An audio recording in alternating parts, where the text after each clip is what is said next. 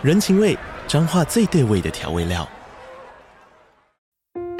人，你在这端，我在那端，各自忙碌又相互牵挂。情，街角的吵杂声传递温暖与思念。味，是从每一个转角飘出的乡愁。这里是彰化县政府 Podcast 节目《彰化早咖》，我是主持人内克。从彰化大小事各具特色到旅游攻略，透过轻松有趣的访谈，带着大家走进最在地的早咖。准备好了吗？彰化的故事，我们说给你听。以上为彰化县政府广告。Hello，大家好，我是深夜说说话的 Momo。那深夜 C 游记来到第二场了，第二场是由 Marco 学长。还有树蛙孤岛跟 Boris 三个人一起讨论的《摸鸡》，那这本绘本非常的特别呢。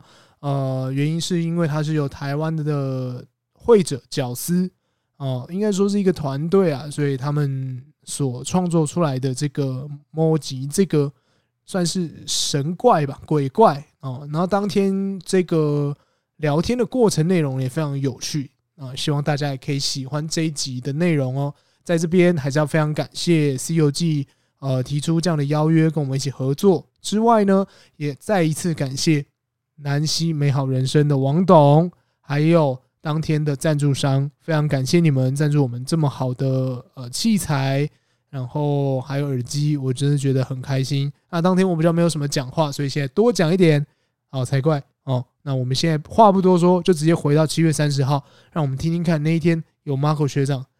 带领着其他两位绘本创作家跟漫画家所引出来的火花吧，引出来的火花好奇怪啊，反正他们就是有火花啦。特特别的造型师，对啊。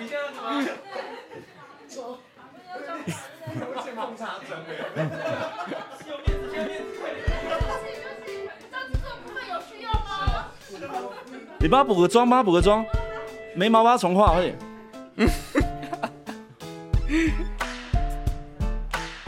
给给学姐看，给学姐看，给学姐看。好。刷定，差不多。帮我。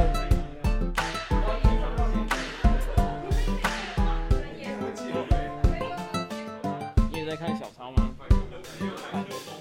哦，好，我也要来看。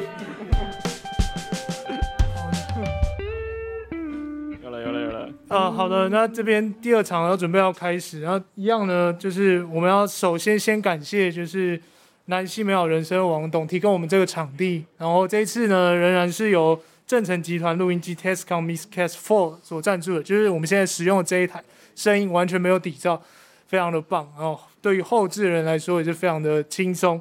再来就是世茂公司的 Blue 麦克风，Blue Spark、Blue Bottle 跟 Blue Bird 这三支都很不错的麦克风。再来是我们这次使用的耳机，也就是我现在使用的监听神器 Sure SRH 四四零 A 这支，对我们来说，就我刚刚试戴了一下，我刚刚其实戴了大概一个小时，我觉得没有不适的感觉，而且还让我觉得就是非常舒服，耳朵非常的舒服，所以这是非常棒的这个耳机的部分。那接下来的部分呢，我们就要请呃。，Boris 跟树蛙孤岛还有我们 Marco 学长一起跟我们讨论的这本《摸鸡》这本绘本，那我们掌声欢迎他们。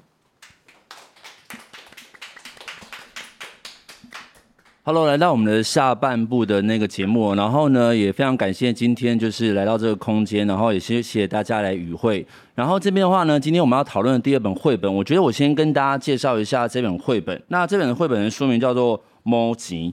那其实应该是说，当初我们还没有看到书的时候，我听到“某集”的时候，我以为是台语的没钱，对，摸鸡嘛，对对对。然后那时候想说，这一个在讲没钱的绘本，这不就是我的绘本吗？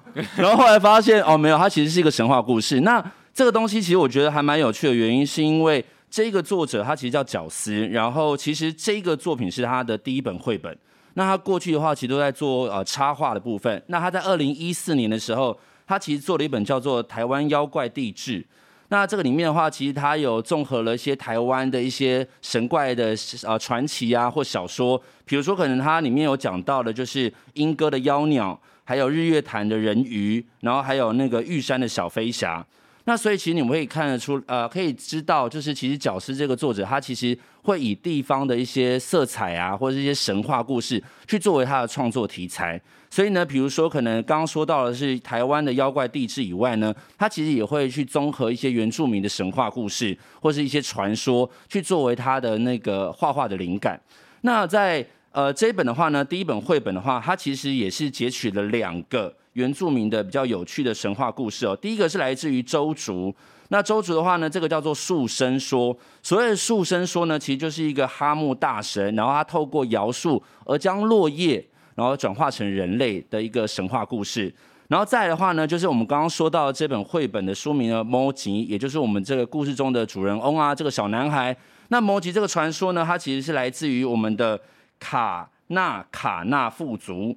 卡纳卡纳富族的话呢，它其实呢，它有一点点像是我们以前听过的这种后羿射日的呃神话故事，那只是说它是台湾版的。那在这里面的话呢，它一样是力大无穷，它有弓箭。那只是跟我们传统听到这个后羿射日的不一样，因为它后羿有十个太阳。那在那个摩吉的神话故事里面呢，它只有两个太阳。那他今天把一个太阳射下来之后呢，那个特呃太阳就转化成月亮，所以才会有所谓的就是白天跟黑夜的这个转化之分。OK，那今天的话呢，很开心的来到就是这里呢，然后呢访问了两位，就是其实应该算是图文插画家或创作家。然后这边的话呢，我想要问一，就是请两位跟大家自我介绍一下。就是首先，我们先邀请我们的李承豪，哦，因为我最近跟他蛮熟的，都会直呼他名讳，但因为他好像对外都叫 Boris 这样子。OK，来，李承豪，嘿，请说介绍你自己。哦，大家好，我是 Boris 李承豪。然后呃，我是一个绘本作家、跟插画家，还有插画讲师。那诶，我自己的作品是去年年底的时候，通呃跟巴巴文化合作出版的《Remember》这一本绘本。那它是一本讲关于思念的书。OK，刚刚是空白三秒钟哦。那我想要问一下，就是诶，因为其实你们算是图文创作家，那我想要问一下，就是李承豪，就是你当初在做《Remember》的时候，你的灵感来源是来自于哪里？我的灵感来源。对，因为听说好像这是跟你的就是求学历程有关，对不对？对，它除了是我的求学历程之外，还有我的个人的成长经验，然后从生活中的一些回忆去取材。对，OK，好，那接下来我们呃邀请另外一位图文创作家来介绍你自己。嗨，大家好，呃，可以叫我树花菇桃，或者是呃在小朋友那边我在叫青蛙老师。那以前呢，我是在做。这种小朋友美术相关教学的，那后来呢，就是因为我自己是喜欢漫画、动画这一方面的，所以我就一直往这边发展。那在过程中呢，我有跟我的妈妈，因为我妈妈是在做像亲子教育这种相关的，所以她写了一本，呃，算绘本的剧本吧。那这个东西其实这一本的故事其实已经写一两年了。那有一天，她就突然跟我说，那时候我还在自己的画室，自己在屏东有个画室，然后就说。哎、他他叫我名字，他叫我哎，宜、欸、伦，你要不要把这一个画出来？然后就嗯，好啊。对，虽然那时候我在做毕业制作，如果是读相关学系的，应该知道毕业制作很繁琐的事情很多。然后就那时候就用一些零碎的时间帮他呃去实践了这个追梦的过程呢。对，那这是他呃，我觉得啦，是我妈妈很大的一步。对，那他现在也继续在这个。儿童相关的亲子教育部分，这样子。没错，亲子教育。OK，那我想要，我很好奇哦，就是因为刚刚说到，就是那个呃，Boris 啊，就是李成豪先生呢，他在讲，就是他的这本绘本的话，其实来自于他的求学历程跟一些生长经历。嗯，那你可不可以介绍一下金梅姐这本书，他在讲什么？哦，金梅姐是你妈妈？没错，对，确确实大家是这么称呼她的。金梅姐，对对对，因为也是罗家人。OK OK。哦。诶，怎么说呢？这本书它当时的剧情是这样开始的啦。他说他在想，呃，年少的时候，我妈妈年轻的时候，他们的一些像现在来说啊，就是都市传说。对，就说你只要把这个病原体传给别人，你就会好了，就像接力赛一样，你把接力棒交给下一个人。这个任务就是他的了，不关你的事了，那种感觉。妈妈平常有在拜佛母，是不是？没有吧？平常有在把一些 病毒传播给别人，自己就会好的概念，这样。我前两天在看，我我好怕。这不是因为你刚刚讲，我想说，这不是最近大家在讨论那部电影《咒》的概念吗？没错没错。对，就把病毒传播给别人，然后我就会降低或减轻这样子，减轻我受的诅咒这样子感之类的，对对对对，对，我的病毒分散出去了。OK，那这边的话，就是因为这个书蛮有趣的，这个书名叫做《我跟你说，你不要跟别人说》。哦，所以他其实就是透过这样子，就是孩子跟孩子之间的，就是这种就是咬耳朵的这种传说，然后去童言童语，然后去表达就是他们可能。都市发生的恐惧或一些传说的部分吗？呃，可以可以这样理解吧。不过我们想要、嗯、是，因为我妈妈一直希望是可以更亲龄低龄的这一种，跟小朋友甚至是启蒙班学龄前的孩子，是。所以里面的剧情他尽量的童真。不过这我我觉得我妈妈这个方面她很厉害啊，她很童真。你说金梅姐？对，金梅姐是。她在这个描述这种孩子的心态的时候啊，她不会像我想的那么。啰嗦那么复杂，是对，所以我就觉得，因为刚刚你有说到，就是其实这本绘本的话，主要是给就是比如说可能像是学龄前的儿童，嗯、或是可能才幼稚园小班，或是呃小一小二的，对，提供他们其实故事传递来讲会比较直觉一点点，就是不会有太深的寓意。嗯，OK，好。那因为我相信两位就是图文创作家，其实你们应该都在我们这次的访问的时候，都已经在事先已经看过《谋情》这本绘本。有对，那这边的话，我们就想要来一个就是快问快答。好，对，针对我们刚刚的问题呢，然后马上就是针对《谋情》的部分来进行讨论。首先想要问一下两位哦，就是。作者利用两则原住民的传说跟神话集结的这本绘本，因为我刚刚有说到了嘛，一个就是呃利用周族的这种塑身说，然后另外一个话就是来自于另外一个比较平埔族的神话故事，去综合了这样子的一个绘本。那你觉得如果是你的话，因为你们两个平常都有在做创作，那如果是你们的话，你们想要透过自己的创作重译哪一个你最有印象的故事，不管是童话故事或是绘本？或是你曾经有读过的读物，你觉得如果今天是由你来诠释的话，你想要挑哪一则故事？我要挑三只小猪。三只小猪吗？OK，李承豪说三只小猪哦。OK，为什么你想要就是重译三只小猪？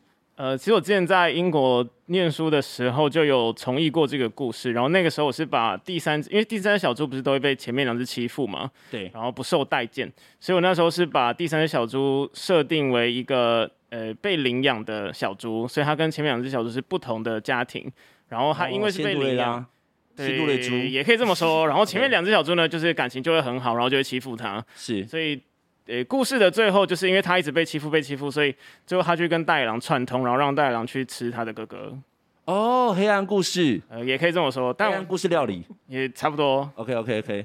所以他，所以那我想要知道，就是因为我们大家其实不管是现场的观众或听众，我们其实对于三只小猪的故事应该非常的耳熟能详。嗯，那我记得就是三只小猪，如果我们大家看的都是同一本的话，他们其实三个小猪都有用不同的建材去盖房子嘛。对。然后大野狼他们其实是同时袭击这三兄弟。那也因为小猪呢，他比较，你可以说他刻苦耐劳也好，然后他后来是用砖去搭建的房子嘛。嗯、对，我记得一个是用稻草，一个是用木头，然后最后是用砖。对对。那请问一下，在这个地方的话，就是你会怎么把这一个？因为我们一般来说的话，这个故事结构都会。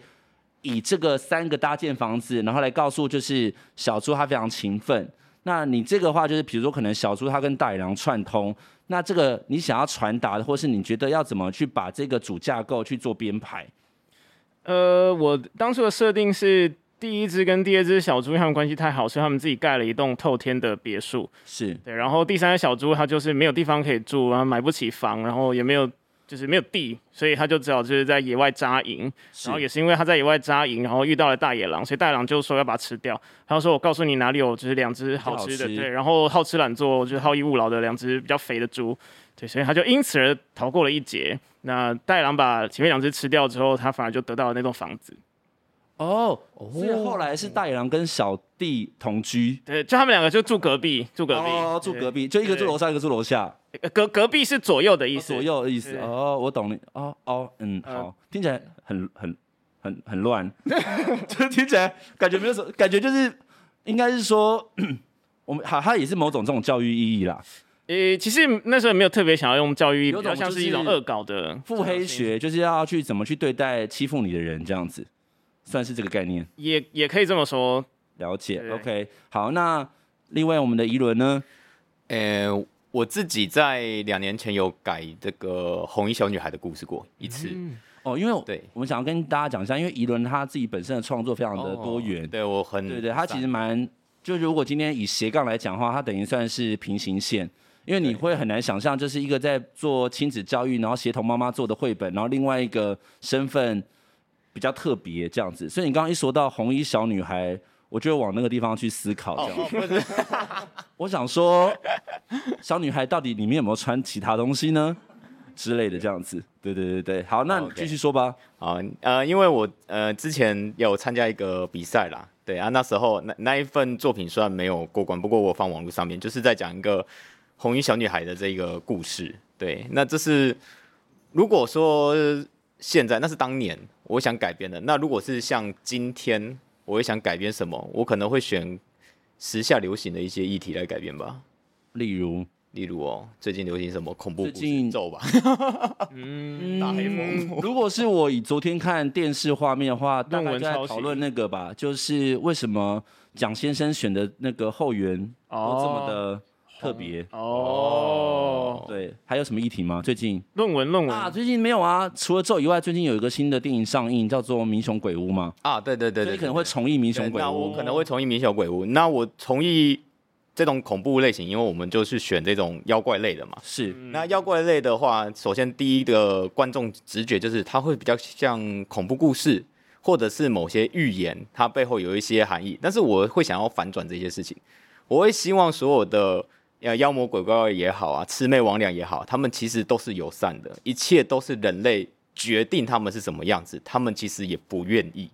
哦、然后对，反过来可能我会影射一些家庭，嗯、孩子跟父母的关系，或者是这个社会对于这些打工人的关系，就可能某一种程度你也在隐喻爸妈也是妖魔鬼怪的概念，对不对？谁的爸妈不是呢？呃，地球妈妈不是 哦，对，地球妈妈不是，对，对，她在她算是神仙，对，非常神仙妈妈，对对对，神仙妈妈，对，好。那所以好，那刚刚就是透过两个图文创作家，一个是想要翻，就是想要重译三只小猪，另外一个话就是，如果以现在当下来讲的话，之前有操作过红衣小女孩，嗯，那最近的话，如果是配合议题的话，你想要重置民雄鬼屋，对，那只是说两个的思考的话，会比较颠覆我们过去的那个故事架构。就一个的话，他可能会想要有一点点腹黑学，对我来讲，可是我觉得那个东西也算是一种正面能量，就是你要去。不能说是以暴制暴，只是说他必须要用一个正确的方式、合理的方式去对待这个一开始本来就对你不好的人，嗯，可以这么说嘛？对对对。那、嗯、另外一个话就是，其实也会让我想到，就是其实很多的传说或是很多的神话都来自于就是所谓的口传历史。对，那所以其实一开始的时候，这些妖魔鬼怪，我们俗俗称的妖魔鬼怪，它并没有这么的具体、这么的恐惧，而是因为透过因为人是未知而感到害怕。所以就会增添了一些神秘色彩，然后甚至会增添他们的恐怖气氛。其实他们可能真的没有这么的想法，甚至可能其实一开始有孤魂野鬼或者有这样子的一些鬼魅，他们其实根本也没有想要去犯人。对对，OK，好，那这边的话呢，我们回到就是呃《谋情》这本绘本啊，就是因为大家因为两位在重述一次，你们俩都是图文创作家，那请问一下，你们最喜欢《谋情》的哪一个视觉画面？那我先说好了，就是呢，虽然本人不是图文。创作家，但是因为其实自己也在做所谓的呃艺术教育，然后呢，我自己当初在喜欢这本绘本的时候，其实我喜欢画面一开始的时候就是那个哈拿大神，然后他在摇动。那其实在这里面的话，你会发现他其实会把一些背景跟一些纹理，我喜欢他表达纹理的方式。嗯，对，比如可能就是他今天在刻画树叶跟树木，还有像是头发的部分，他其实都会用不同的色彩去做叠合。那对我来讲的话，那个其实会。增加一些精致度，然后还有一些就是神秘色彩感，然后再来就是它有些画面其实是做跨页，并且去做延伸的，让让人家觉得就是哦，因为一个单一篇幅它没有办法装得下这个画面，而它直接去做跨页的一个呈现，甚至有拉页。那这边的话呢，两位的话就是首先的话，因为刚刚是李成豪先回答，那我们就换另外一位我们的那个青蛙哥哥，青蛙哥哥，你觉得在魔集当中你最喜欢的是哪个画面？我喜欢，诶、欸，我觉得这这是一个连贯的。我喜欢就是这个箭，它从前一页射向这个这一个画面的尽头之后，在下一页射中了太阳。哦、对，OK，所以它其实概念就有点像是我刚刚说的，它其实有点像跨篇幅。嗯、然后这个画面其实我可以跟大家介绍一下，就是因为那时候就是呃，我们刚刚有说到嘛，他其实是透过两个神话故事。那这个神话故事的话，就是当他就是成化形成为人的时候呢，然后村民就给他就是剑，然后教他怎么去保护自己这样子。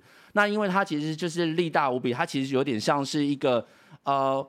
必须要说，他就是他有怪力，就是他有神力这样子，所以他开始就是一开始的时候他就学会弓箭，然后呢，这个画面其实就是来自于他在前一页的时候呢，他拉开弓箭，然后将箭放射出去之后，下一页呢刚好就瞄准了那一个就是炙热太阳，对，所以他其实就会让那个画面连续感其实还蛮重的，所以你喜欢的是这个画面，那陈豪呢？呃，我很喜欢，就是前面他有讲到有一只虫。然后它在慢慢的往上爬，就是从这边开始的一个三个跨页。嗯，就是你可以从看到说这个画面当中，原本那只虫是很大的，然后它慢慢的顺着那个树一直一直爬爬爬，然后爬到了最后一个叶子的地方，然后开始吃，吃的时候虫又开始慢慢变大，然后到下一个这三个跨页，就是可以看到那个魔吉变得很大的这三个画面。我非常喜欢这三个画面的处理。它其实会有点像是我们过去在看到那种所谓的就是。呃，漫画的那种呈现方式，嗯、那种连续漫画，或是甚至可以像是所谓的运镜的那种构成连续这样子。那这边的话，就是因为我刚刚说到啊，就是因为他其实引用刚刚说到的那个周族嘛，周族他那个神话故事。那其实在这个呃绘本当中的话，他其实在表达一种就是，其实后来有看到他的那个呃，就是作者他在做创作后面的意涵，他其实就知道说，其实当我们在摇动大树的时候，然后掉下来的叶子，那因为在飘落的时候可能会遇到风、遇到雨，甚至它没有办法真正的落地归根，所以其实就形同于就是当我们出生之后，我们可能会遇到一些苦难或者是一些阻碍。那如果今天真的可以好不容易我们真的孕育为人了，比如说可能当你今天真的产下来了，然后也许后面还有很多的可能不同的困境，然后等着你去勇闯，对，或者去克服这样子。所以他其实当初。其实像这个神话故事的话，它其实回应到现在的话，其实也代表我们的人生的确是从就是呃生出来，然后到后面的过程当中，然后其实会经历到不断的一些可能挫折啊，然后好不容易真的已经就是诞生出来，可能也许后面还有其他的一些困境等着我们。对，OK，好，所以呢，两个喜欢都是不同的画面。那这边的话就是呢，刚刚说到嘛，因为其实绘本来讲的话，它其实除了画面之外，它还有故事性。嗯，那请问一下，你觉得就是在文字部分的话，你们觉得有哪个故事的情节是你喜欢的？我觉得在呃文字部分啊，对，其实可能故事的陈述部分，你觉得哪个部分是你喜欢的？我觉得很有趣，是他在描述这个这一段啊，风暴来了，黑暗也跟着来了这一段诗这一段。他在前面后面有做一个呼应，这样的用用法我觉得很有趣，因为就像是它是贯穿一个故事的主轴。虽然你如果单独看这一首诗，你可能不会知道他想要说什么，因为他前后文其实就是在这个故事中不停慢慢的被揭露的嘛。可是他在这边出现了一次之后，在后面又再出现了一次，对，在后面，呃，等一下我找一下。好呃，没关系，我如果我等一下会放在外面给大家看，因为我现在找有点麻烦。对对对，不用急，不用慌，不用急。好，总之呢，就是同一片诗，它在前后连续使用的这一个呼应啊，可以让这个故事有一个贯穿全文的感觉。而且我第一次看的时候，因为我自己是不爱看字的人，所以我先把图每一页慢慢的看完了之后呢，我再回去看那一篇诗他在写什么，我再去看他每一个故事他写什么哦，然后我就觉得哦，所以他这么做。他可以把这个故事做一个锁链啊，链住啊，你找到了。对这边。对对对对对对对，他把它链住，然后搭配他的画面脉络一路下来，我觉得这是一个很完整的。它有点像是我们舞台剧或者剧本写作的影子，影子。对对对对，它其实会有点像是透过这几句话，然后去贯穿整个故事的结构跟情节这样子。对 OK。那这边的话，其实呃，在绘本当中啊，其实他有讲到一个，就是比如说，可能当我们一开始的时候在看这本故事的时候，会认为就是哦，里面可能大概就是摩吉，然后他想要表达自己的勇猛无比，然后射下了太阳，因为他一直不断的去追逐，然后射下太阳。那后来发现，其实是他反而在体内里面，然后衍生出一个恶魔，的一个有点像是模型那的概念，然后反而他衔住那个太阳，而当他内心的那个恶魔战胜他自己的意志的时候，反而让整个就是世界变得灰暗无色。对，所以他其实在这个刚刚就是呢，我们的青蛙哥哥他说到，就是这个前后文的呼应，其实就来自于这一个有点像是内心的这个阴暗面的部分。然后因为你的可能我们在做一件事情的时候，也许有时候我们常会跟自己的呃善良跟罪恶去做拉扯。那我自己在解读啦，我自己会觉得就是他的这个罪恶那一面战胜了他良知的那一面，然后最后甚至就是超越了他，然后突破他的这个枷锁，然后释放出去。嗯，对，有点像这个概念。那陈豪呢？呃，我很喜欢这两句，就是幼虫一口一口啃食着叶子，化成了蛹，蛹里没有湿漉漉的翅膀，也没有羽化成美丽的蝴蝶。我觉得这两句话，一方面是。蛮现实的，会觉得自己好像不管怎么努力也都不会成功的那种感觉。那另外一方面是这两句话读完之后，他在这边断点会让我想要翻页，所以我觉得他在这边停留的那个呃暂停的时间点非常的美。然后也会去想说，到底就是他啃完叶子化成蛹，蛹里面会有什么东西？了解。所以其实这样子的话听下来的话，就是因为我现在看到就是你喜欢的那一句话跟你。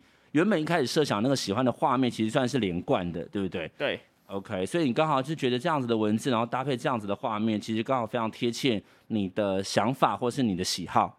没错。OK，好，那刚刚有听到陈豪有说，就是很像人生一样有困境，最近有遇到什么事情吗？对，没没有，是都很好，快乐吗？非常快乐，非常满意，非常幸福。好好好，谢谢谢谢。我想说，就是我们是不是身为好朋友，我们也要稍微慰问一下这样子。或是我们这边也有地球妈妈，对对对，OK，好，来，那所以呢，这边的话呢，我们刚刚说到就是文字的部分跟视觉的部分。那我们刚刚都知道啊，就是因为其实在一开始的画面的时候，因为哈娜大神，然后他去做所谓的就是呃树叶，然后转型成人这样子。然后因为我们都知道魔晶他是那个有点像是过五关斩六将，然后最后落地成人的那一个，所以他其实就有拥有那个可以撼动世界的力量。那这边的话，就是我觉得，因为刚刚我们三个都是男生，我觉得这个问题就是从小应该都会被问，或你自问。尤其现在因为 DC 漫威的崛起，我们都会觉得说，哇，自己好想要拥有一个超能力。所以我这边就问两位男孩子，就是如果今天你拥有一个撼动世界的力量的时候，你第一件事情，或者你想要拥有的超能力，或者你想要做的事情是什么？呃。我我陈豪，你先。好，我是李陈豪。对，我想要 是。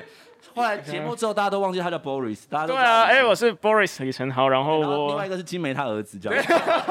我觉得很棒。对，呃，我想要有这个分身的能力。哦。对。然后，如果今天我有一个就是可以撼动世界的能力的话，我第一件事情想要做的就是，呃，让这个世界上所有人都不会挨饿。嗯，那那是七分饱还是很饱？我觉得七分饱会比较健康。我也觉得。对，而且我们都有一些年纪嘛，我觉得大家不要吃太撑了。对啊，就是。所以每个人都维持每天，你说二十四小时都维持七分饱？不用啦，就是饿的时候可以吃一下。哦，就是所以所以应该是说，你希望这个世界粮食非常充裕，就是、不会有贫瘠，不会有挨饿。对，没错没错，不会有饥饿三十这种时间这样子。对啊，哦，所以你就希望大家全世界的人，就是如果今天说天哪，万能的 Boris 大神，祈求你吧，然后他就说，你就要好好好好好，我给全地球人七分饱，是 这个概念吗？也是听起来蛮厉害的耶，好像不错，蛮厉害的啊。对，像那个我过去看，好像不知道是迪士尼还是皮克斯。天降什么东西的，就是石破天哦，石破天惊嘛，这样。可是那就太饱了，我觉得那就太太太贪婪了，不行，太贪婪。所以七分饱刚好，我觉得七分饱刚好。所以就是啊，第一个你想要有分身术，分身术。刚刚知道，就是我们在这个节目一开始的时候，就是那个李承豪是风尘仆仆赶过来。哦，对对对。所以如果今天的话，因为他现在目前有从事就是儿童教呃教学嘛，对教学。所以他刚刚其实从市里然后赶过来，然后马不停蹄的马上接受我们的访问这样子。所以如果今天你有分身的话，你可能。呃，A 李承豪可能还在士林，对，那你就分解 B，然后叫他赶过来这样子。对对对，你确定 B 不会生气吗？为什么他要赶？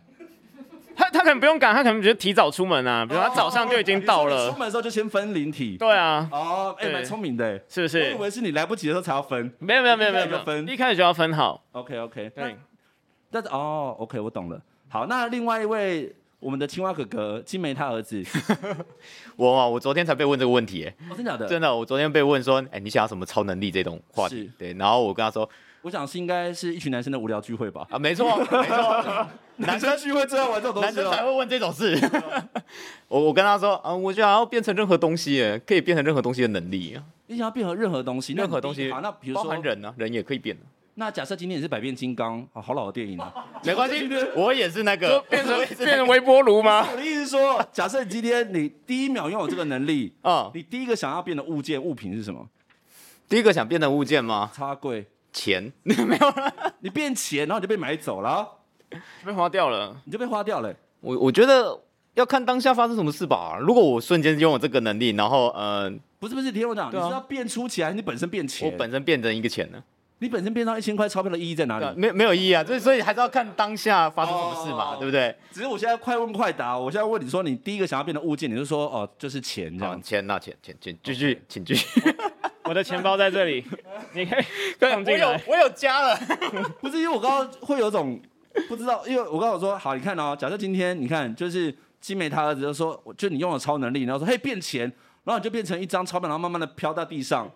就是我会想到就有点西哇塞的感觉，就是哎、欸，不是西哇塞，Hebe，对 Hebe 的感觉，就是 OK，好的，可是你想要变的，没关系，它可以满足我欲望。别人想剪的时候，我就哎、欸，我变回来了，怎么样？OK，好，谢谢。那请问一下，如果你有想要撼动世界的力量的话，撼动世界的力量吗？是说想要让全地球人七分饱，那你呢？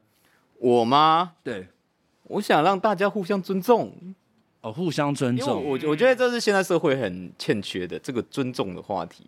对，哦，了解。对，所以你会觉得就是不管种族族群，你就觉得就是要互相尊重。对，因为我觉得不可能说谁比较好，谁比较不好，这个没有没有办法争出个对。应该是说你想要的，应该就是这世界上不会有歧视这件事情。对，就是都是大家都是尊重的，大家觉得都是自然不过的事情，这样子。对，甚至是呃，当然没有说非常严格的尊重啊，可能是。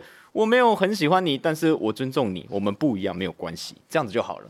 对，不用，你不觉得当讲这句话的时候就有点刻意吗？嗯、不会啊，就是不要刻意去伤害人家这个行为。比如说，可能假设今天这件事情哦，可是你知道，就是我的印象中，就是比如说，可能因为我现在在教育现场，然后假设今天这种感觉就很像是啊、呃，有一群人，然后他们在聊就是同人志或者 cosplay，、哦、然后另外一个女生就说：“哦，我不喜欢那个东西，但我尊重你们。”但是我觉得，当他讲这句话的时候，其实就会有一种上对下，或是我可是尊重你，或是我有点包容你。所以这种事情不要拿出来炫耀，嗯，所以就是不要觉得自己是比较高等的这种行为。你可以这么想，但是不要说出来炫耀。你可以。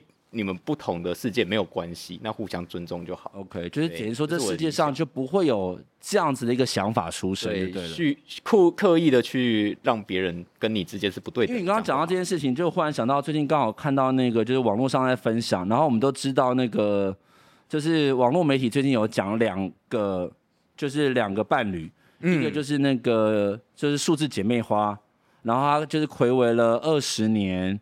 然后因为电话的关电话簿的关系，然后找到他的真爱嘛，就是那个库龙这样。然后另外一个话就也是睽违二十年，然后是那个 J Lo 就珍妮佛罗培兹，哦、然后跟那个班艾弗列克，嗯、对。然后因为最近就是那个各种媒体就是不断的，因为他们最近在蜜月，然后就不断的试出就是那个班艾弗列克是班艾弗列克吧？班对班艾弗列克的脸非常疲惫，然后有黑眼圈，然后 J Lo 容光焕发这样子。然后他们就觉得，哦，他可能某种程度上晚上都在还债或什么之类的。然后我今天就看到我一个国小同学吧，一个女生，她就说，其实这样子的一个媒体言论，其实就是厌女啊。就是为什么今天她的容光焕发不是来自于自己的运动或是维持，而是今天你拍到这个照片，你就会理想当然就说，哦，你看吧，你是青年老妖吧？你看你把它吸干了吧？哈哈哈。那种感觉，嗯，所以我觉得那个东西其实就会有一些，也许我们会觉得把它当玩笑话，可是其实会有某一个小小族群的人会认为那就是一种歧视，对。那尤其女生看女生的观点，她会觉得，哎，她可能也许是她的 icon，她会觉得说，哎，我自己也很敬佩她，可能五十岁了，然后因为运动维持自己的好身材，然后她以前都把自己的状态维持的非常好。绝对不是因为他半夜做了什么事情，吸食一些人魂啊，什么之类人气呀、啊，这样子。OK，好，那这边的话，因为呃，在故事当中啊，就是我们会发现，就是呃，在谋情的这个故事情节里面，就是一开始的时候，他不是转化成为人吗？后来他就是有一个猎人的养父，然后养他，然后教他射箭这样子。然后因为后来他其实对我来讲呢，我当初在阅读的时候，我会发现他会有一点点，因为自己知道自己的能力。优过于别人，嗯，然后开始会有一种自我膨胀，然后开始有点目中无人，然后甚至会觉得自己要当世界最强的那一个，对，然后后来他不是就是呃，就那后来他因为自己的那个内心的那个负能量，然后转换成怪兽的时候，然后衔住了太阳离开的时候，他反而非常的就是呃，就是孤苦无依，他忽然不知所措。然后后来他的族人跟他的养父呢，就是一样的，就是为他祈祷，然后唱歌，然后我觉得那个东西会让我觉得他是一种，就是在他身边陪伴，并且祝福，然后给予支持，然后让他又重新在心灵当得到富足。然后这时候他就是带着就是猎呃带着就是族人跟就是猎人父亲的一些能量，然后壮大起来，然后打败他的负能量。我会认为那是他内在的那个负能量这样子。那这边的话就是想要问一下，就是。所以我觉得，其实在这个当中，其实我们会发现，就是如果把它转译成我们的人生来讲的话，其实我们都会有所谓的善恶之间，或是我们的在跟家庭中，我们可能会有不断的拉扯或争执。对，所以我这边想要问两位哦，就是过去有没有发生过家庭革命的情况？然后那个时候的结局，或者这样那时候的过程是什么？我想要先问一下，就是金梅他儿子。那还真是问错人了呢。我家好像没有什么，哦，没有什么家，你没有，就是你要，然后你爸妈说不要。对，但是呃，事实上，我觉得我一直可以了解我的父母他们间的差异。对，因为虽然我们都会说站在孩子跟父母之间的这个距离去探讨这些话题嘛，但事实上，我花很多时间在我看我爸妈两个人之间的距离，而不是我跟他们间的距离。因为我们终究是继承了他们好跟坏的一面，那我看他们哪里好哪里坏，他们两个之间的差异，然后我再回到自己身上去想我自己该怎么做，所以我不太，你可以说我就是一个乖孩子啦，比较不跟父母争。可是应该也是说，我觉得我也不会把它定义为乖孩子，而是说其实你会透过呃学习消化，然后去呃去截取自己想要的那个成分，然后去放在自己身上。对对，那我想要知道，就是你觉得你的爸爸妈妈是哪两种不同类型的人？因为如果照你这么说的话，嗯、我相信他们的不管是教养方式，或是他们就是面对事情的处理或价值观，可能都会有一些些差异。对，那这边的差异，你觉得是哪两种？差异对，差异，我妈妈就是，如果之前有听过我在那个 Sharding 的聊妈妈的多重宇宙这件事情，是对我妈妈算是一个很强势的，也不是说强势，很能力很强的人。他不强势，但他能力强，所以，所以我会有时候我会觉得，好像我的生活是被他安排好的。对，他不会跟我说要去哪里做什么，要去哪里做什么，而是跟我说你可以怎么做。但是，一切仿佛我做出来的成果会如他的预期，这种好像你没有办法逃出这个框架，就有点潜移默化。对，那时候我会、嗯、呃有一些沮丧，有一些害怕。那反过来呢，我我爸爸是公务人员。对，我们家其实有时候也会嘲笑说，公务人员是世界上最无聊职业。对，然后我爸就是一个循规蹈矩的人。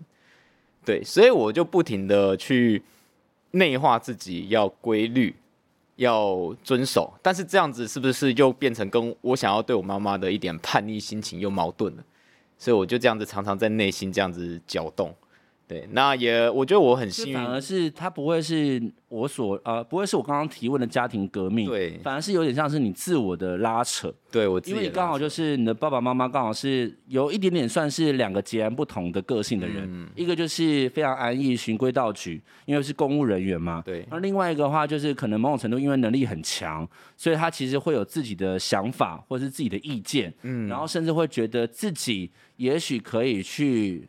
不知道这样说对不对，但是的确，我根据我过去的观察，就是有能力的人会认为自己可以改变现况或命运对的状况嘛？对，那这边的话，就是因为刚好你刚刚也说到，就是你在观察爸妈之间，然后他们有所谓的好的跟不好的。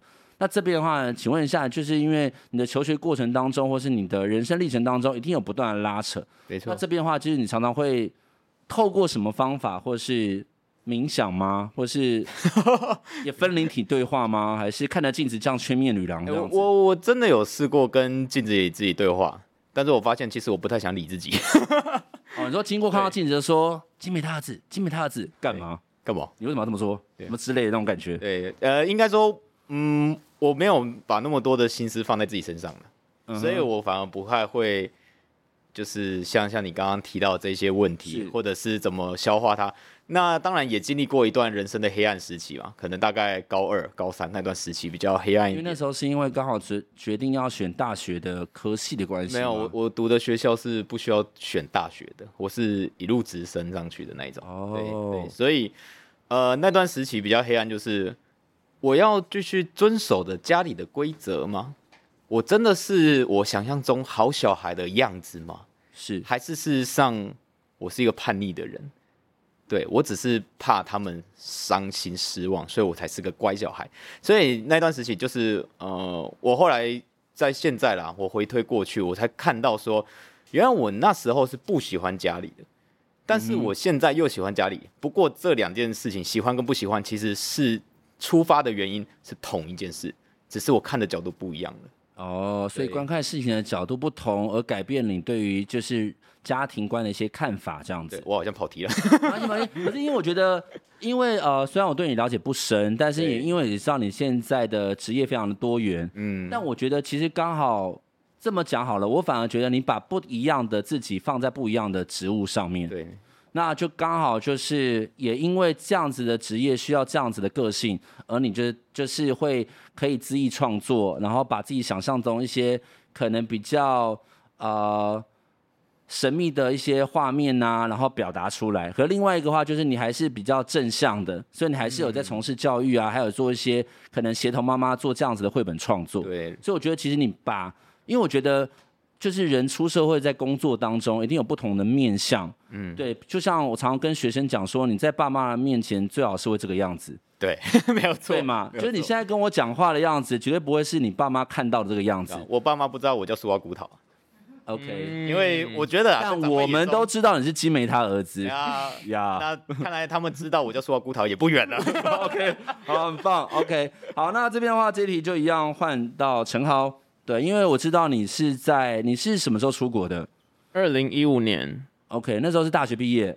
呃，毕业一阵子，然后有工作了。OK，所以你是大学毕业之后工作一阵子，然后决定要去国外深造，而且你念的大学跟念的大学科系跟后来在国外学习的好像不太一样，可以跟大家介绍一下吗？你的大学念的是什么科系？大学是念政治大学的斯拉夫语文学系，然后主修是俄国文学跟俄国语言。OK，所以也是个文学人，呃，对，算是嘛，对不对？可以可以这么说。OK，那后来你在国外学的内容是？呃，我在国外是念爱丁堡大学的插画研究所。哦，所以就是主要就是就是也插画的部分。OK，那这边的话，我想要问一下，就是呃，那我们先聊好了，为什么你当初会觉得，就是一个从就是政治大学，然后斯拉夫语系的一个学生，然后决定工作一阵子之后，然后决定就是要。跳脱舒适圈去学习绘画这件事情，呃，其实我我不觉得我自己是跳脱舒适圈，反而是跳回舒适圈。嗯，因为我呃，其实以前会比较想要走创作的路线，然后所以我念俄国文学是因为很喜欢就是呃俄国文学这个领域的东西，然后想要往让自己往创作者、作家的身份，这这个诶、呃、这样子的身份去前进。对，那但是在毕业的时候呢，我本来是想要去，就是想要进入广告公司工作，对，可是就没有得到一些很好的结果，所以那时候其实有一点挫折。然后我选择的工作其实是科技公司的国外业务，诶，但那份工作就我就没有很喜欢，然后就觉得自己好像一直不属于那个领域里面的人，对，所以。是工作了一阵子之后，觉得说好，我想要就是给自己一个机会试试看。然后如果失败的话，我就这辈子就不要再提起这件事情，我就专心的做，比如说做国外业务啊，然后做一些呃一般的工作这样。对，那那个时候就是其实也是因为自己的家里有亲戚过世，然后呃那时候就在丧礼的那时候就跟家里人在聊天，然后妈妈就有说，就是如果你真的有想要做什么事情的话，我们会支持你。然后。我说，包括念书嘛，然后他就说，对啊，如果你真的想要去念书的话，对，所以我就我就想说，好，那我就来试试看。哦，是这样听下来的话，其实家里好像没有什么太革命的故事，是不是？对，其实我在我我我们家我不太有什么革命，我就是一个就是小孬孬。然后，没有，因为很听家里人的话啦。OK，欢迎两位小孬孬，听起来感觉这样。对，因为我有我有一次是就是国中的时候，因为国中有发禁，就头发剪很短，然后然后有一次我就剪真的很短，然后我觉得很生气，所以我就看着镜子，我会看着镜子，嗯，对，然后然后我就会觉得就是我怎么这么丑，好生气哦。然后我妈就刚好经过那个浴室，她就看，她说戴上假发，没有没有，她就她就她就说，哎、欸，很好看呐、啊，然后就她就在笑。我就说笑什么笑笑屁哦，然后讲完那瞬间我就觉得自己很糟糕，是一个非常非常糟糕的儿子，马上内疚起来，对，非常内疚。然后我就觉得，对，然后就觉得哇，这真的是太不行了，不能有这样的个性。然后后来有一次是，呃，国三，然后是下雨天，然后骑脚踏车，可是就是回家的路上突然下大雨，所以就全都湿了。对，然后我妈我妈就说，哎，就是什么，哎，淋湿了，赶快去洗澡这样。然后我就我就很不爽，我想说我都已经淋湿了，你还跟我讲这我已经知道的话，所以我就想说。讲屁，我早就知道了。然后，然后往上走两步楼梯，我想说，我太糟糕，我是那个糟糕的儿子。就是天哪，我会一直去反省，就是你知道，吾日三省吾身，我可能就是真的国中那段时间。因为你刚刚连讲说叫什么叫屁哦，我都觉得 这有什么好那个，就是你懂吗？就是你会让我想到，就在教育现场的时候，然后有一些我不会说他是小孬孬，就是他本身就会比较寡言害羞的人，然后当他被激怒的时候，他用尽。全力，然后说出那句话的时候，没有人被吓到，大笑。你懂那种感觉吗？就是那种，你们在吵什么？就就屁哦！然后全啊全部人这样，然后大笑。哎、欸，我我国中有一次是那个风纪鼓掌，是国三的时候，然后因为我们完了，我知道，等一下我先说，好你这种风纪鼓掌是不是会一边哭，然后一边把自己的座号记上去，就说我都记了你们。你们不是不是不是不是，哦、不是，是那时候是呃，我们班导就说你是风纪股长，所以你帮大家维持一下教室的秩序。然后那堂是理化课，对。然后因为大家真的太吵了，然后我就想说怎么办？老师叫我当廖北亚，我就觉得太痛苦了，然后我就忍不住，我就说你们不要再吵了。然后我就忽然就哭了。然后等下，你不是跟我讲的一样吗？想要反驳我，然后不就是我刚刚说那种？我我我没有记自己的，我没有说我要记号码或什么的，我只是记一下之后，它不是重点，是哭那个 对对好吗？对，然后我就我就觉得自己太就是，你就很两难，你知道那时候有纠结，就是我到底你不想要成为就是廖北亚，对，但是老师又叫你就是管好秩序，然后你就觉得自己没有就是。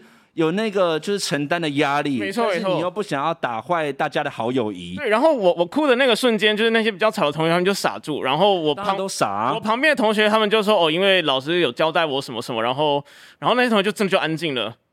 哦，对啊，你看，也算是另外一种，就是应该是说有一种，就是因为他们害怕你受伤，所以为了配合你，然后所以就安静。也有可能是因为我忽然就哭了，他们也不知道要就是要继续吵还是怎么样，怕我嚎啕大哭吧。OK，对啊，你是会嚎啕大哭的人吗？就是啜泣，那真的是啜泣，啜泣。对啊，就哭到啜泣。可是我不知道我在哭什么。哦，好了，对，因为我好，那我不是跟你们说过，因为我我跟大家承认一下，因为我国中也算是小孬孬。哦。国中，我常常会跟学生讲说，我国中就是那种，就是会认为要非常听老师的话，嗯，然后才会是好学生。嗯。然后以前就是妈妈都会告诉我要成为一个好学生，然后要有礼貌，然后有家教这样子，所以基本上那时候我也当了风纪。然后呢，就后来记下座号，哭的是我啦。我就转过来，然后我就记下我的座号，我就说、嗯、你们满意了吧？然后我就哭这样，嗯，然后全班也是愣住，然后就安静这样。对对，但是应该，然后可是后来应该是说，后来我觉得那是一种。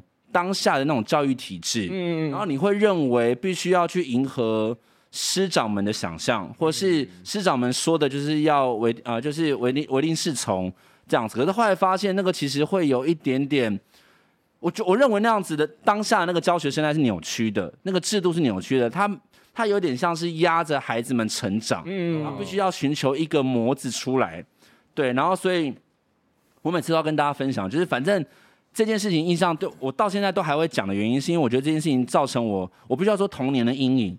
因为那时候就是我那时候是学艺鼓掌，好，就隔年我当学艺鼓掌这样，然后我就搬了作业，然后你也知道，就是两个男生就很无聊，然后那时候我们在考地理，然后他就问我们说，就是他就旁边讲说，哎，你知道江西简称什么？以前不知道背中国历史地理吗？哦，那我就说干啊，然后他就说江西简称什么？那我说干啊，然后说江西简称什么？然后我就大声我就说干了，然后别班的老师看到，他用一种非常鄙视眼神看着我，他就说就讲我的本名，他说某某某，没想到你是这样子的孩子哦，然后那时候我就整个就是整个寒毛直竖，因为我觉得就跟你们刚刚两个一样，怎么办？我好糟糕，我觉得我做我是全天下最烂的学生。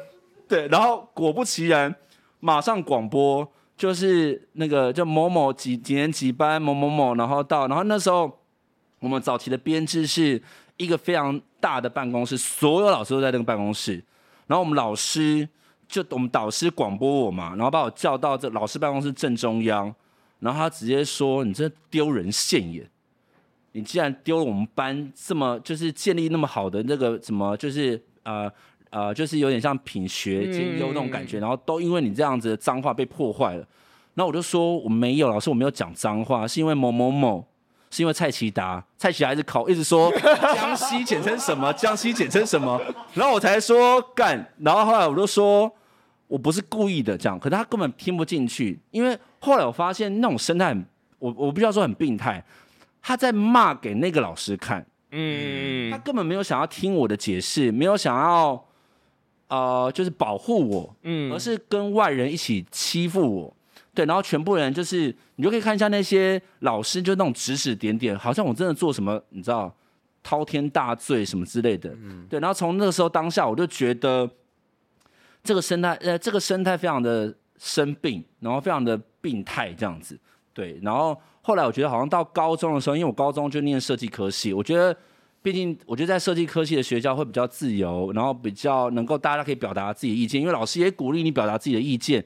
就是你要做出这样子的东西，那你的创意面来自于哪里？为什么你会这么做？嗯，他反而会一直想要好奇你的想法是什么。所以后来我觉得，就是国中到高中，我觉得算是因为念了那间学校之后，我觉得慢慢的开始学会会勇于表达自己，然后会。呃，会很真实的表达说自己的想法，然后也会把这样子的想法或是一些呃创作，然后去做表达出来，这样子。对，所以我现在就是一个想骂干就骂干的人，干干干干干，对，好，没事。OK，好，那所以呢，就是呢，因为刚刚这一题啊，刚好访问到就是两位，就是我们的图文创作家，就是其实你们呃比较像是有点像是没有家庭革命，但是有点像自我革命。就是不管今天你们在呃大学就业之后，发现那不是你想要的，然后去决定做一个非常大的改变，比如说像你是出国念书，而你的话就是你会去从呃过去的原生家庭当中，然后去萃取自己想要的成分，或是不断在拉扯，就是呃不管今天是良与恶的善与恶的那一面，然后再自我拉扯这样子。OK，好，然后这边的话呢，就是因为刚刚说到嘛，因为你们两位都是图文创作家。那因为你们其实呃，你们的创作刚好都是跟画面有关，对。那像刚刚我们说到啊，就是我们的那个作者呢，就是角丝。角丝的话，他其实从我们的台湾的不管是原住民的神话或是妖怪，去截取他的创作灵感，甚至像这一次的这一个，就是我们的魔集，也是透过两个原住民的神话去把它 combine 在一起。那想问一下，就是呢，因为我相信我们的听众一定有一些创作者，或是正在学习创作的年轻人。那我想要问你们两位，就是大哥哥，就是呢，请问一下，就是当你在创作的时候，而你的脑中没有画面的时候，你会怎么做？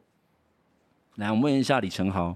呃，如果是有原呃有搭配文字的话，那我会不断的去重复念那段文字。然后从那个文字中去找出我可以运用到的一些关键词或是元素，去做一些延伸，对，然后透透过这样的方式，其实是可以，呃，找出不同的就是可运用的一些画面，或者有时候只是在纸上面，然后开始随意的去做涂鸦，然后就会找到一些东西了。嗯，所以你会有点从关键字里面找画面。对。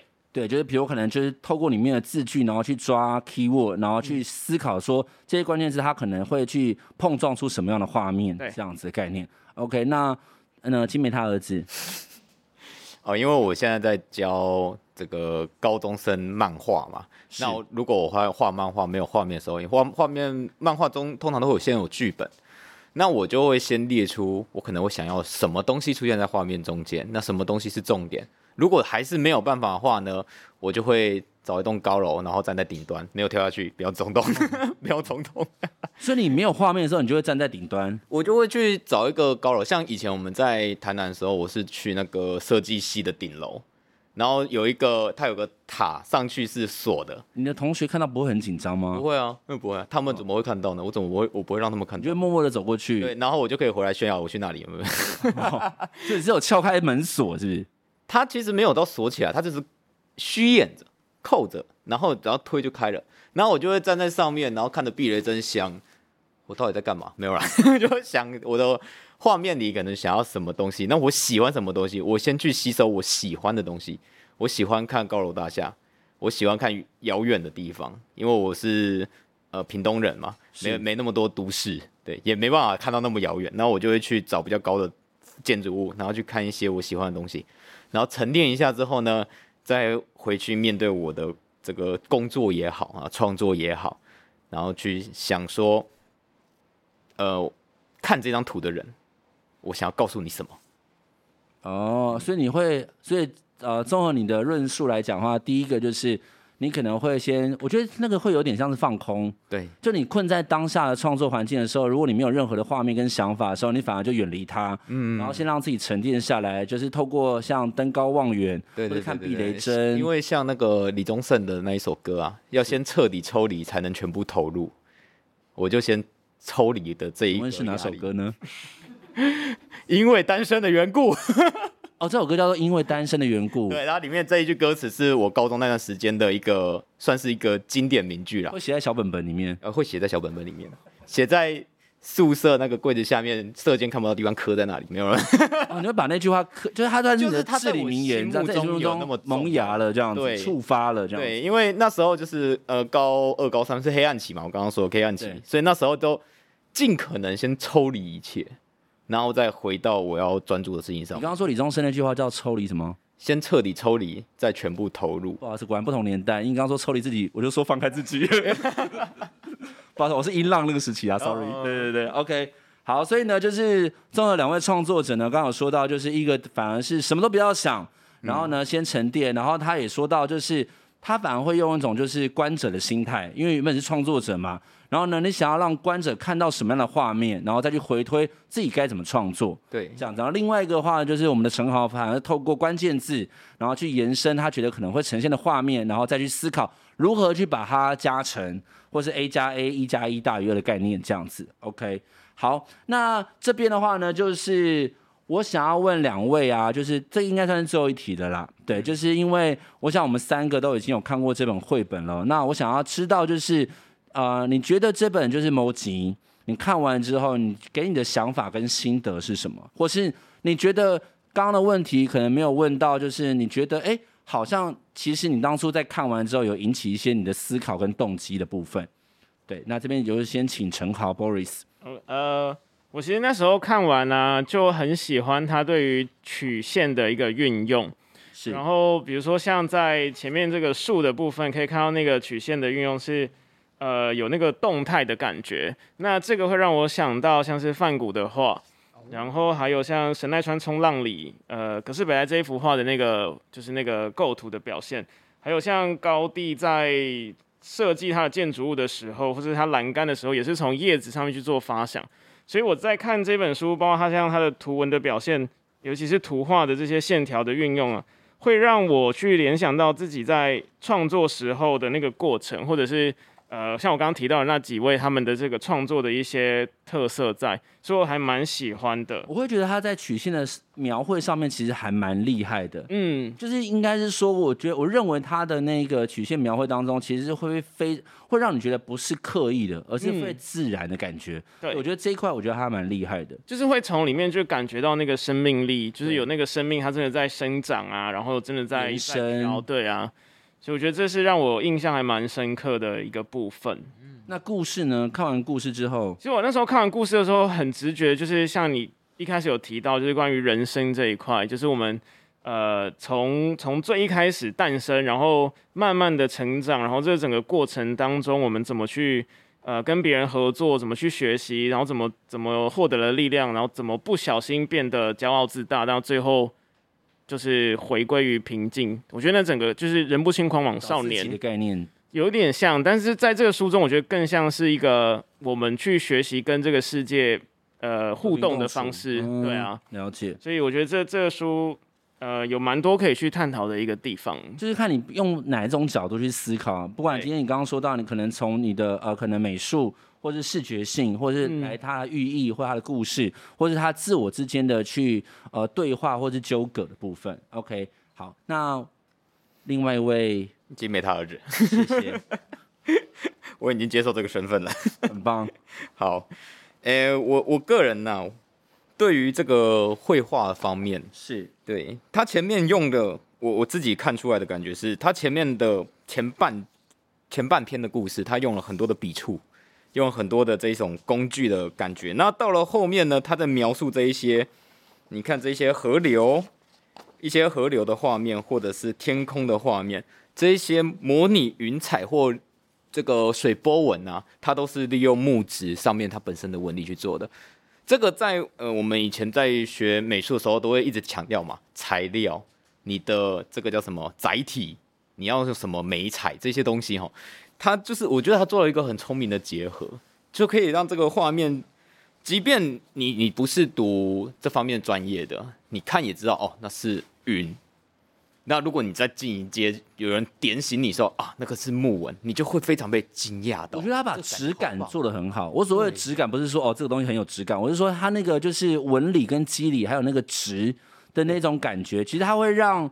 这个画面里面不会这么生硬，而且是有温暖的，嗯，对，是有手感的。他用他非常的善用啊，他非常善用这一些工具，他能够达到的一些境界。对，因为我觉得像我们在画这个我个人的职业啦，漫画的话，我们都会要很讲究，你要善用空间，你要善用环境，你要善用这个对话框。你的阅读习惯跟顺序嘛，对，所以这些东西其实在美彩上面也是通用的。那在这个上面，他我真的觉得可以跟你可以可以说明你的另外一个工作吗？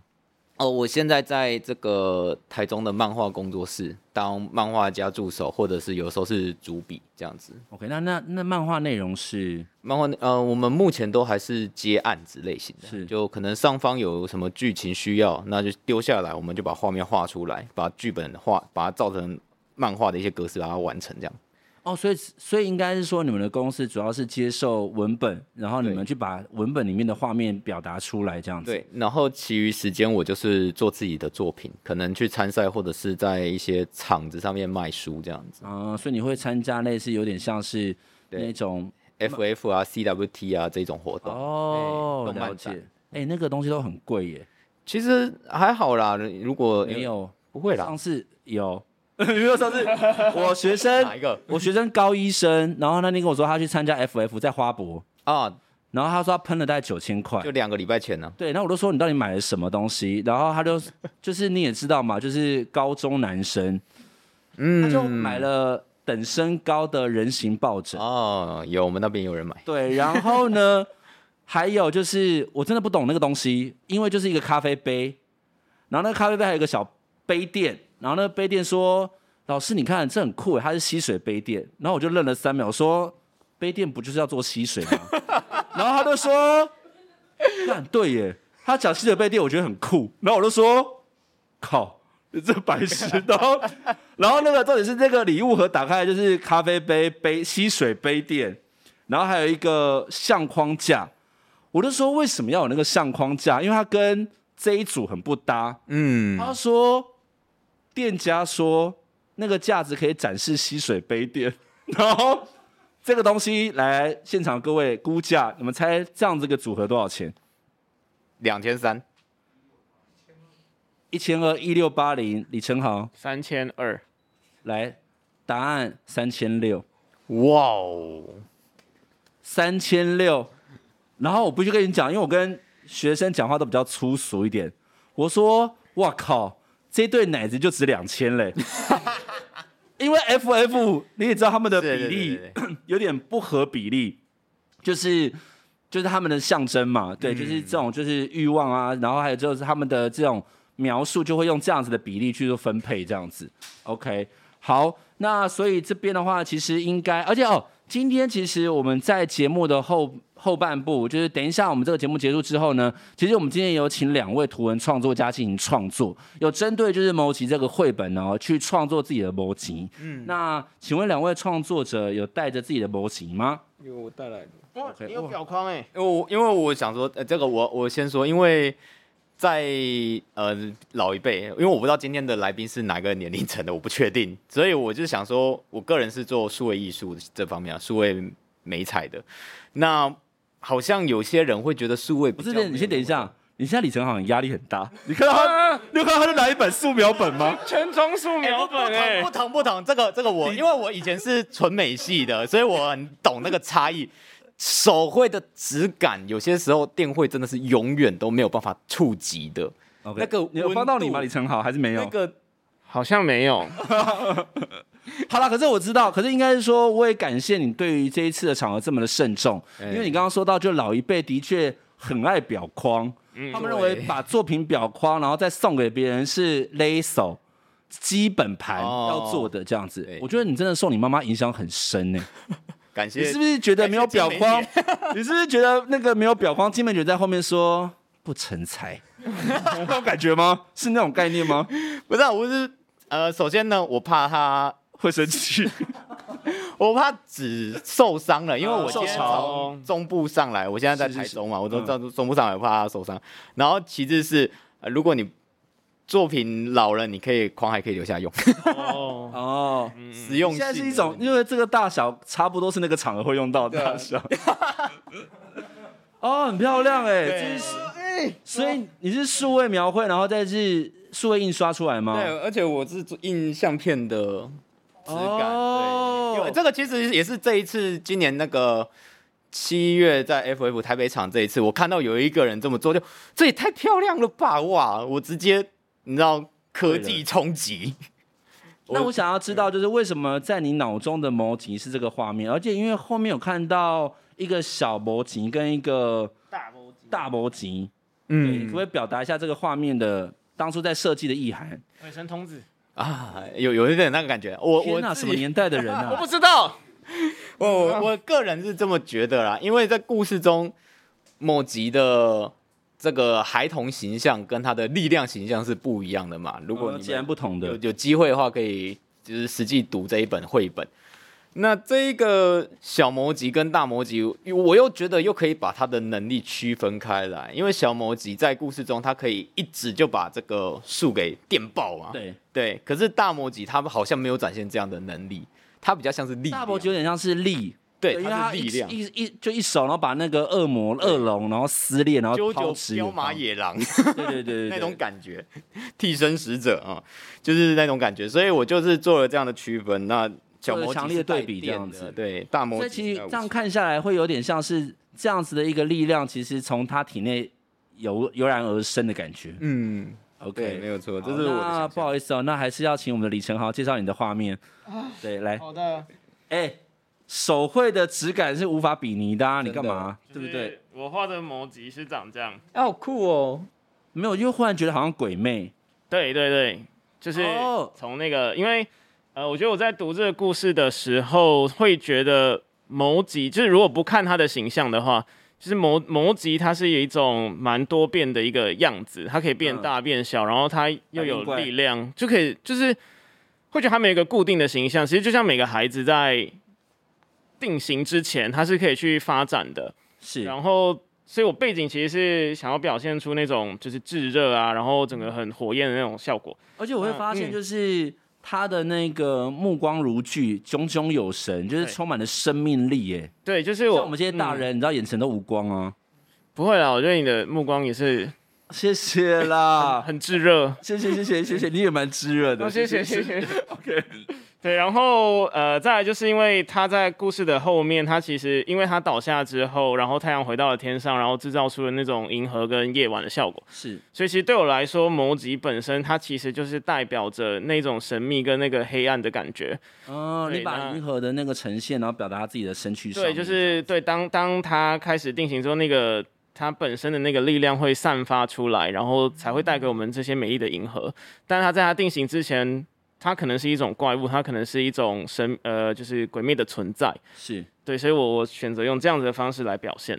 因为我们其实，在后面，其实你们会发现，其实一开始的时候，博琴他不是在射太阳的时候，其实那时候你会发现，整个画面其实是非常炙热的，就是应该是说，在整个世界当中，并没有所谓的稳定，嗯，它都是在一个比较偏高峰，然后比较煎熬的状态。对，那当然中间他在自我认同当中，还有打败自己的心魔，我们可以这么说嘛？对，打败自己的心魔之后，然后。我认为那样子的璀璨银河，其实也回到他的心境，嗯，对他的心境其实回归于平静，嗯，然后知道，呃，就是过于不及都不好，然后找到自己的那个最 peace 的那个状态，这样子。那这个的话，这两张就是我们的创作家的这个作品呢，等一下也会在抽奖活动的时候呢，送给现场的大家。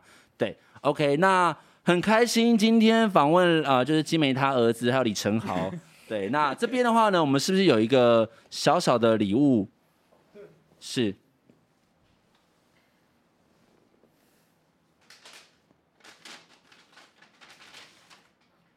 好的，来，这个因为刚刚就是那个李承豪的太太李太太，李太太呢，刚刚呢，因为她刚刚有参与我们的上一集哦，她就说就是天哪，那本博物馆绘本我好喜欢哦，这样，马上我们刚刚都冲去买。